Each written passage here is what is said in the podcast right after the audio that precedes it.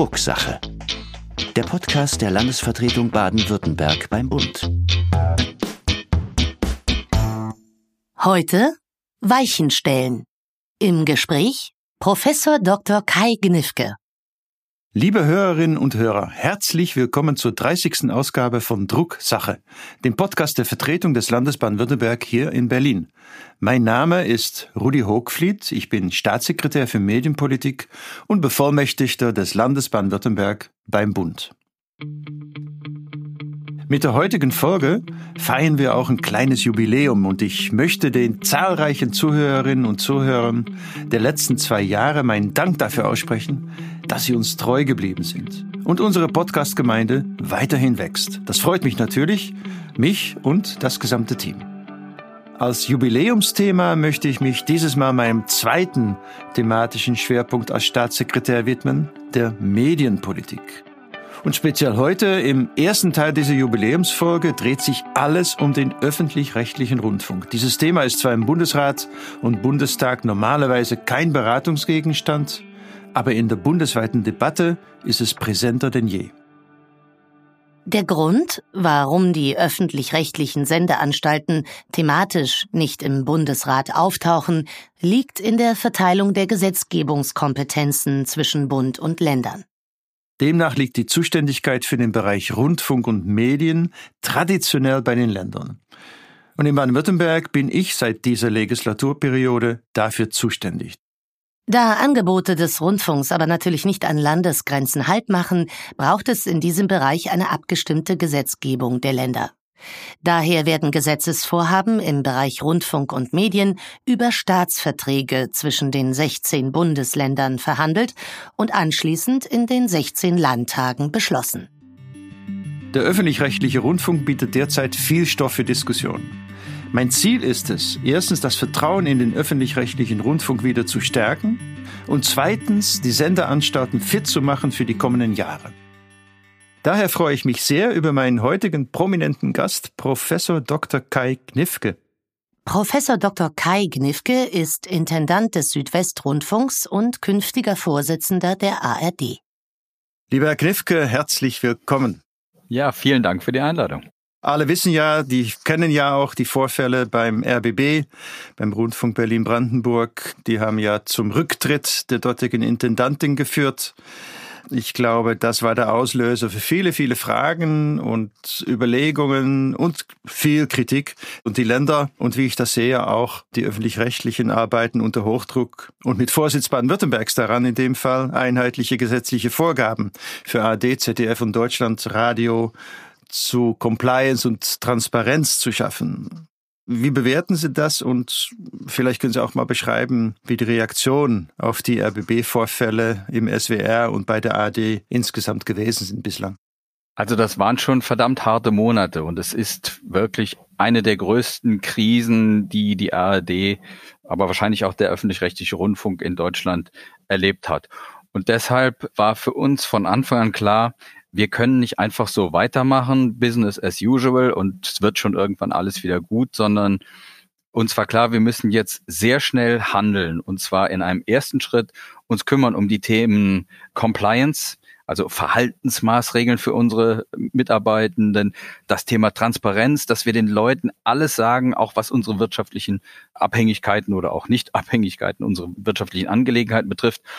Und natürlich auch das Thema Aufsicht. Wie schaffen wir es, dass wir eine funktionierende, gute, starke Aufsicht hat, die darüber wacht, dass wir unserem Auftrag gerecht werden. Das ist der erste Schritt. Und den, glaube ich, haben wir schon ganz gut abgearbeitet. Da sind wir jetzt in der Endphase, die Dinge zu regeln. Sie haben es gesagt, gemeinsame Transparenz und gemeinsame Compliance-Regeln für die Häuser oder zumindest gemeinsame Standards. Und der zweite Schritt, der kommt jetzt. Der steht jetzt bevor, nämlich ein großes Reformwerk, dass wir uns nochmal klar werden, wo geht es eigentlich hin? Was wollen wir eigentlich? Was wollen wir für die Gesellschaft sein in den nächsten Jahren und was müssen wir dafür tun? Und da kann nicht alles so bleiben, wie es bisher war. Das ist jetzt keine Entwicklung nur in Deutschland, sondern wir sehen europaweit, dass den öffentlich-rechtlichen Rundfunkanstalten doch einem verstärkten Legitimationsdruck ausgesetzt sind. Die Unabhängigkeit der Anstalten wird bezweifelt. Die Finanzierungsgrundlagen werden zunehmend kritisch hinterfragt. In Frankreich wird es jetzt steuerfinanziert und in Großbritannien gibt es erhebliche Einschnitte. Also überall rumort es in den einzelnen Ländern. Was ist da passiert? Was sind die dahinterliegenden Gründe für die Entwicklung? Es ist ja nicht nur RBB, sondern da muss was Tieferes im Gang sein. Das sehe ich ganz genauso.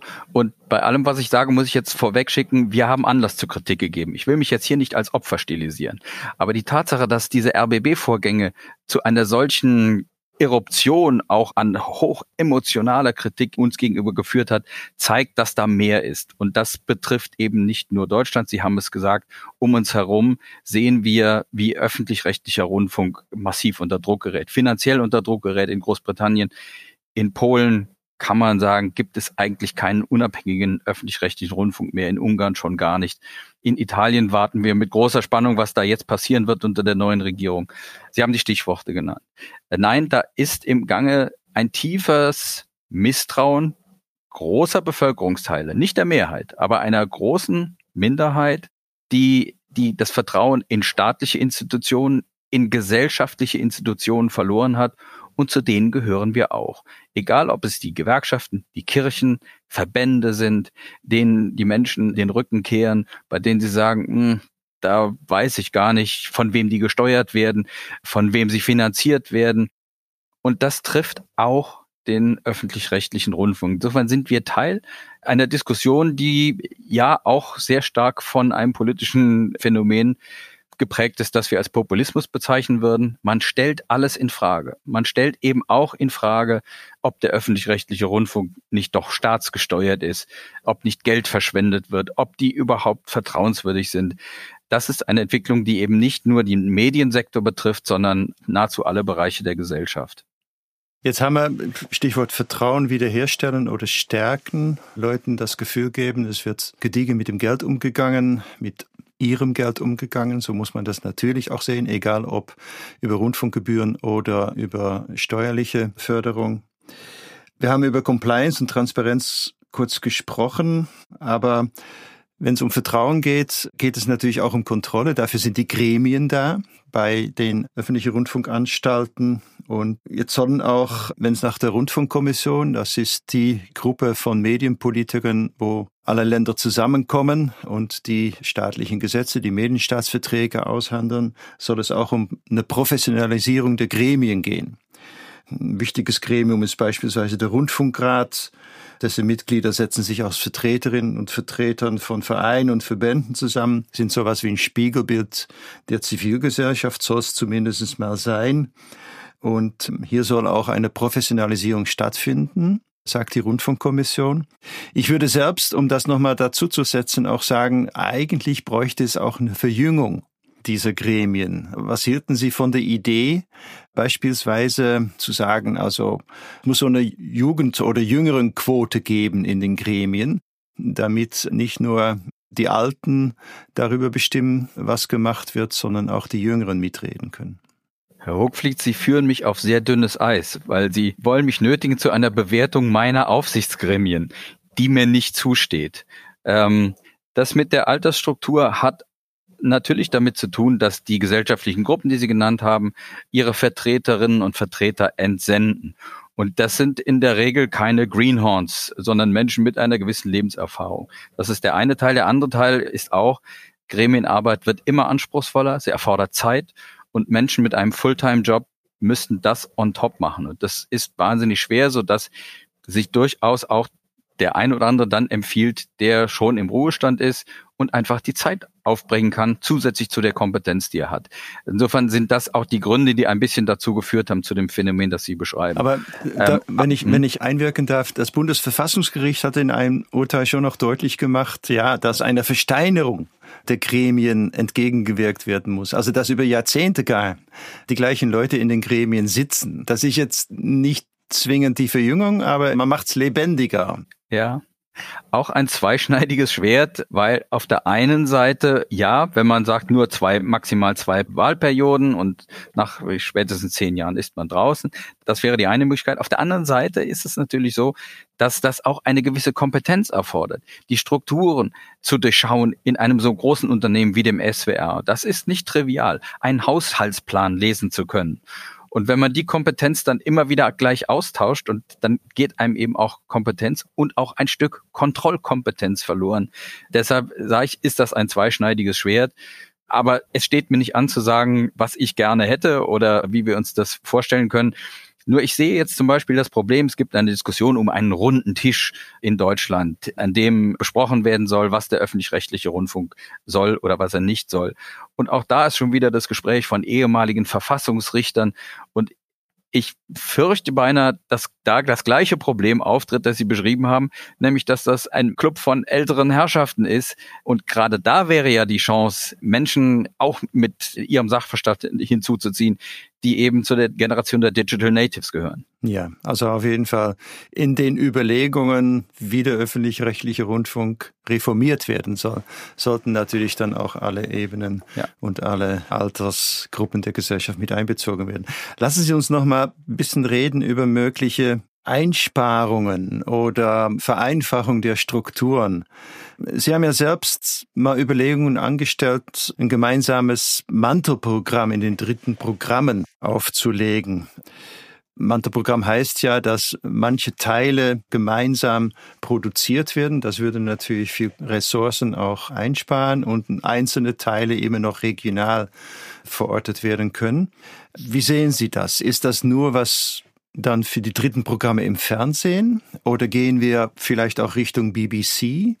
Ja, dass das im Hörfunkbereich so einzelne Sparten da sind. Jetzt hat, glaube ich, jede dritte Anstalt ein Oldie-Sender, ein Jugendsender, ein weiß ich was Sender, ne? Und also die machen das nach Musiksparten eher.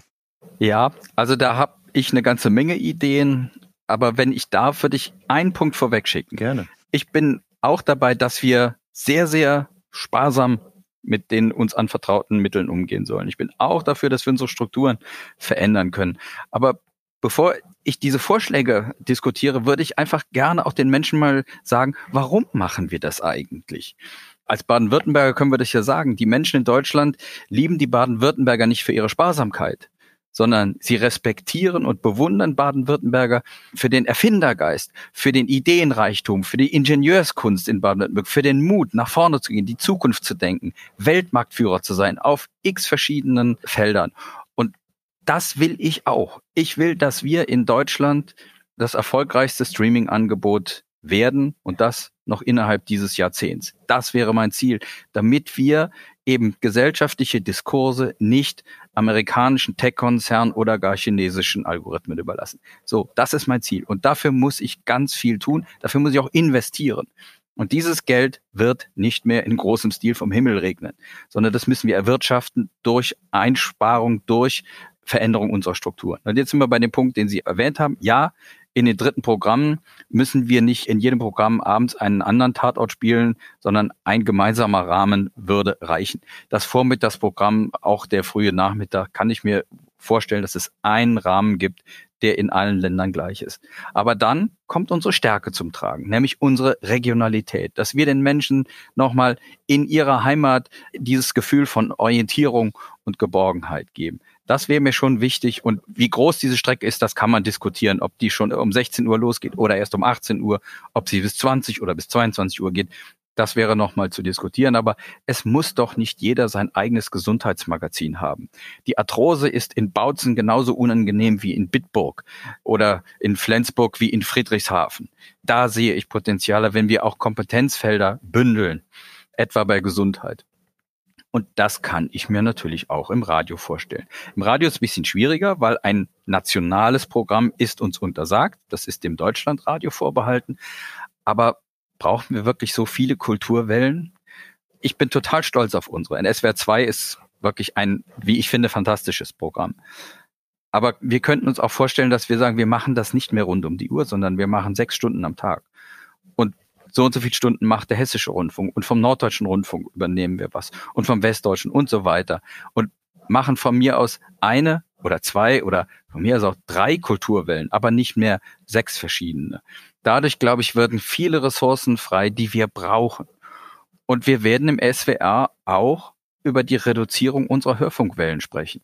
Ich kann im Moment nur für den SWR sprechen. Und da prüfen wir gerade die Optionen, unsere Hörfunkflotte von acht auf möglicherweise sechs Wellen zu reduzieren. Allerdings, muss ich gleich dazu sagen, im Moment ist es noch so, dass der SWR-Staatsvertrag uns minutiös vorschreibt, welche Wellen wir anzubieten haben. Aber da haben sich ja die beiden Regierungskoalitionen in beiden Staatsvertragsländern vorgenommen, den SWR-Staatsvertrag auch nochmal zu überarbeiten und uns da möglicherweise mehr Flexibilität zu geben. Genau, das ist dann unsere Aufgabe und die werden wir in nächster Zeit nachkommen. Letzte Frage, äh, lieber Herr Knifke. Sie werden ja ab Januar den ARD-Vorsitz übernehmen von Tom Burrow. Ja. Und sicherlich ist die Debatte, die wir jetzt geführt haben und eigentlich nur haben anreißen können, nämlich die Reform des öffentlich-rechtlichen Rundfunksystems wird sicherlich ein Schwerpunkt Ihres Vorsitzes sein. Sie übernehmen in einer schwierigen, aber natürlich auch anspruchsvollen Zeit. Was sind für Sie die wesentlichen Ziele Ihres Vorsitzraumes? Das wahrscheinlich wichtigste Ziel ist für mich, den Leuten deutlich zu machen, warum es einen öffentlich-rechtlichen Rundfunk braucht. Und angesichts dieser gigantischen Herausforderungen, denen wir uns gerade gegenüber sehen, die Inflation, der Klimawandel, der demografische Wandel, die Schere von Arm und Reich, die auseinandergeht, die Pandemie, diese Themen sind eminent wichtig und da muss eine Gesellschaft intensiv um die besten Lösungen ringen und diskutieren. Und das machen Menschen in einem 80 Millionen Volk vermittelt über Medien. Und deshalb wollen wir den Brennstoff für diesen demokratischen Diskurs geben und wir wollen auch die Plattform sein, wo Diskussionen ausgetragen werden. Das ist es, weshalb ich glaube, dass wir im Moment so wichtig sind wie noch nie. Und was mich wirklich bewegt hat, ist der jüngste Bericht des Club of Rome, der in seinem Bericht mit dem Titel Earth for All geschrieben hat, die größte Herausforderung der Menschheit ist nicht der Klimawandel, ist nicht die Überbevölkerung, sondern es ist die zunehmende Unfähigkeit der Menschen zwischen wahr und unwahr, zwischen belegt und Spekulation zu unterscheiden, weil das alle sozialen Beziehungen, auch den sozialen Diskurs unterminiert. Und da braucht es eine Institution wie einen unabhängigen Rundfunk. Und davon bin ich überzeugt und dafür will ich kämpfen, das den Leuten deutlich zu machen. Aber ich will den Leuten eben auch deutlich machen, wir warten nicht, bis wir dafür eins zu eins alimentiert werden, sondern wir werden alle unsere Kräfte, die wir im Moment haben, bündeln und zusammennehmen, um genau dieses Ziel zu schaffen, um das zu erreichen, um ein wichtiger Faktor in einer lebendigen Demokratie zu sein. Wenn es das gelingt, diese Botschaft zu vermitteln und ja, auch in den Herzen der Menschen zu verankern, glaube, dann haben wir ein großes Stück erreicht. Und dann werden wir in der ARD die konkreten Schritte beschließen, die wir eben kurz angerissen haben. Viel mehr Arbeit teilen. Das setzt voraus, dass wir Vertrauen haben, auch untereinander. Dafür werde ich werben in den zwei Jahren unseres Vorsitzes. Und dann hoffe ich, dass wir in zwei Jahren sagen können, der SWR hat sich nicht nur nicht blamiert, sondern hat einen guten ARD-Vorsitz hingelegt. Ja, wunderbar. Ich hoffe, das gelingt Ihnen. Ich danke sehr für Ihre Zeit, für den interessanten Austausch. Ich wünsche Ihnen für den anstehenden ARD-Vorsitzzeitraum alles Gute, starke Nerven gute Ideen weiterhin und wir werden uns immer mal wiedersehen, denn das liegt jetzt nicht nur bei den Anstalten, sondern natürlich auch bei der Politik, hier den richtigen Rahmen zu setzen, den Sie dann ausfüllen können und den Reformprozess entsprechend zu begleiten. Vielen herzlichen Dank. Ich danke Ihnen, Herr Oakfliet. Ich hoffe, wir kriegen das hin, dass wir im Sinne einer nachhaltigen und zukunftsgerechten Ausgestaltung des öffentlich-rechtlichen Rundfunks in Deutschland kommen. Er ist unbedingt wichtig, er trägt zur Wahrung der demokratischen Gesellschaft bei, er wirkt Populismus und Manipulation entgegen, er ist eine Stütze und eine wichtige Informationsquelle für die demokratische Gesellschaft, er legt die Grundlage gewissermaßen für den notwendigen Streit, der zivilisiert ausgetragen wird in der Demokratie, er gibt die notwendige Alternative zu Fake News und äh, gibt den Bürgerinnen und Bürgern Zugang zu unabhängigen und wahrheitsgetreuen Informationen, die ordentlich aufbereitet sind, die gut recherchiert sind. Insofern sollten wir das hinkriegen und das ist mein unbedingter Wille, dann würde auch der journalistische Arbeit des öffentlich-rechtlichen Rundfunks ihrem Anspruch, eine vierte Gewalt in Anführungsstriche im Staat darzustellen, auf jeden Fall gerecht. In einigen europäischen Ländern fehlt es jedoch an ähnlichen institutionalisierten Formen der Pressefreiheit. Die freie und unabhängige Presse, der Qualitätsjournalismus insgesamt, steht dort unter gewaltigem Druck. Deshalb hat die Europäische Kommission das Europäische Medienfreiheitsgesetz vorgeschlagen. Diese Verordnung wurde dem Bundesrat in der aktuellen Sitzung am 25. November vorgestellt. Das Gesetz sieht unter anderem vor, die Presse vor staatlicher Überwachung und Einflussnahme zu schützen. So soll der Einsatz von Staatstrojanern zur Überwachung von Journalistinnen und Journalisten ausdrücklich verboten werden. Ausnahmen gibt es nur bei Gründen der nationalen Sicherheit oder bei der Aufklärung schwerer Straftaten. Und das ist vor dem Hintergrund des kürzlich aufgedeckten staatlichen Einsatzes der Trojaner-Software Pegasus durch Ungarn beispielsweise ein richtiges und extrem wichtiges Zeichen. Darüber hinaus soll auch die Monopolbildung durch Medienunternehmen und die staatliche Einflussnahme auf die vierte Gewalt durch Subventionen unterbunden werden. Ebenso soll damit eine parteiische Verzerrung der Medienlandschaft verhindert werden. Nun, die Intention des Europäischen Medienfreiheitsgesetzes, sich für eine freie und unabhängige Presse in den Ländern der EU stark zu machen, wird von uns natürlich unterstützt. Allerdings sieht Baden-Württemberg die Instrumente, die von der EU-Kommission dafür verwendet werden, und das Vorgehen in der Sache durchaus kritisch. Vor allem übergeht die Kommission die gut funktionierende Zuständigkeit der Länder, so wie das in Deutschland seit Jahrzehnten eingeführt ist. Eine Ansicht, die von allen anderen Bundesländern geteilt wird. Aber auch die Medienbranche, Verlage und Rundfunkanstalten sehen das Vorgehen, wohlgemerkt nicht die Zielsetzung, aber sehr wohl das Vorgehen kritisch. So wird zum Beispiel die Überlegung, eine Art europäische Medienaufsichtsbehörde zu gründen, sehr kritisch gesehen. Dieses bricht mit zentralen Grundsätzen der Pressefreiheit und würde die Presse in Europa erstmals unter behördliche Aufsicht stellen. Aus aktuellem Anlass möchte ich noch ein zweites Bundesratsthema aufgreifen. Nachdem beim letzten Bundesrat das Bürgergeldgesetz keine Mehrheit fand, wanderte es bekanntlich in den Vermittlungsausschuss. Und in den vergangenen Tagen wurde darüber heiß debattiert. Das Bürgergeld soll die bisherige Grundsicherung Hartz IV ablösen. Geplant sind dabei vor allem eine Anhebung der Regelsätze, aber auch eine kooperativere, kulantere und nachhaltigere Gestaltung der Hilfe. Ziel des Gesetzes ist, Leute nachhaltig in Arbeit zu bringen und dafür legt das Gesetz einen deutlichen Schwerpunkt auf Qualifizierung, auf Weiterbildung und Ausbildung. Die nötige Mehrheit von 35 Stimmen hat es jedoch nicht erlangt. Bekanntlich hat die oppositionelle Union im Bund deutliche Kritik an das Bürgergeldgesetz formuliert.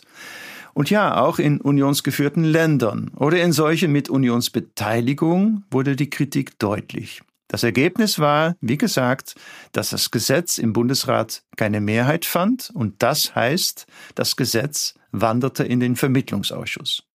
Doch was bedeutet das genau? Was ist dieser Vermittlungsausschuss?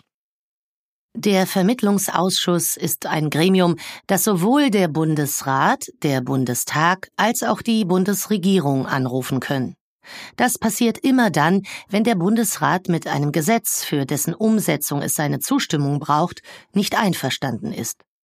Der Anruf des Vermittlungsausschusses ist also ein ganz normaler Vorgang in unserem Gesetzgebungssystem zwischen Bundesrat und Bundestag und kommt dann gehäuft vor, wenn die Bundesregierung über keine eigene Mehrheit im Bundesrat verfügt. Und das ist nicht selten. Das ist genau genommen die Mehrheit der Fälle. In 70 Prozent in der Geschichte vom Bundestag und Bundesrat hat die Bundesregierung keine eigene Mehrheit im Bundesrat.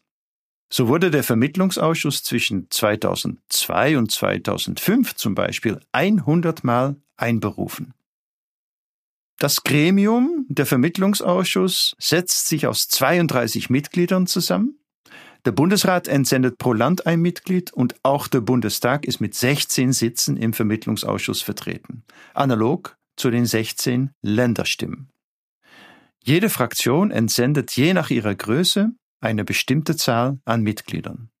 Aus Gründen der Vertraulichkeit tagt der Ausschuss nicht öffentlich und nur im kleinen Kreis im Gebäude des Bundesrates.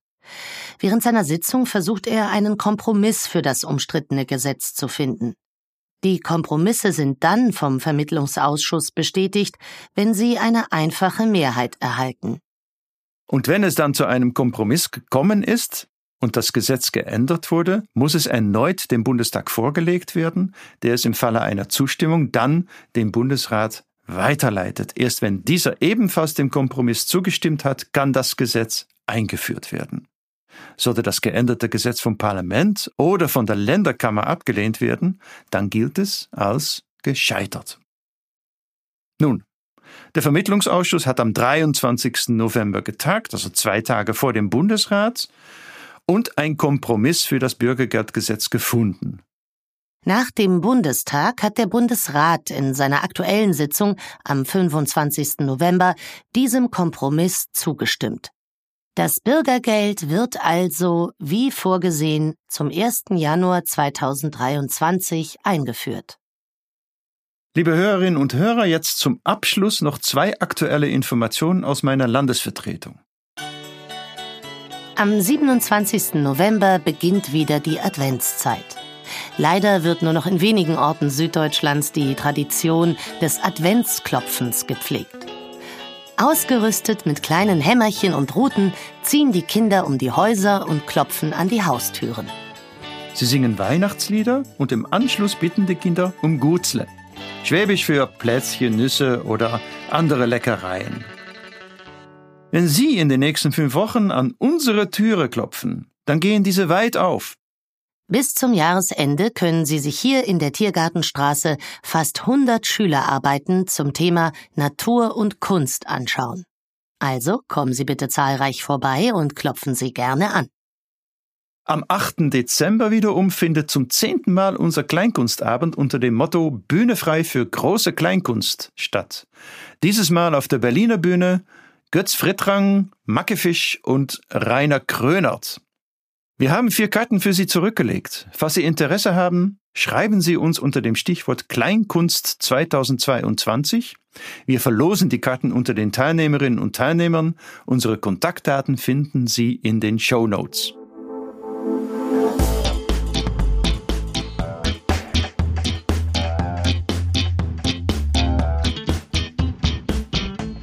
Das war die 30. Folge von Drucksache, dem Podcast der Landesvertretung Baden-Württemberg. Wir hören uns dieses Jahr noch einmal. Am 16. Dezember findet die letzte Bundesratssitzung in diesem Jahr statt. Dann hoffe ich, hören Sie wieder rein. Bis dahin wünsche ich Ihnen eine gute Adventszeit. Ihr Rudi Hochfliet.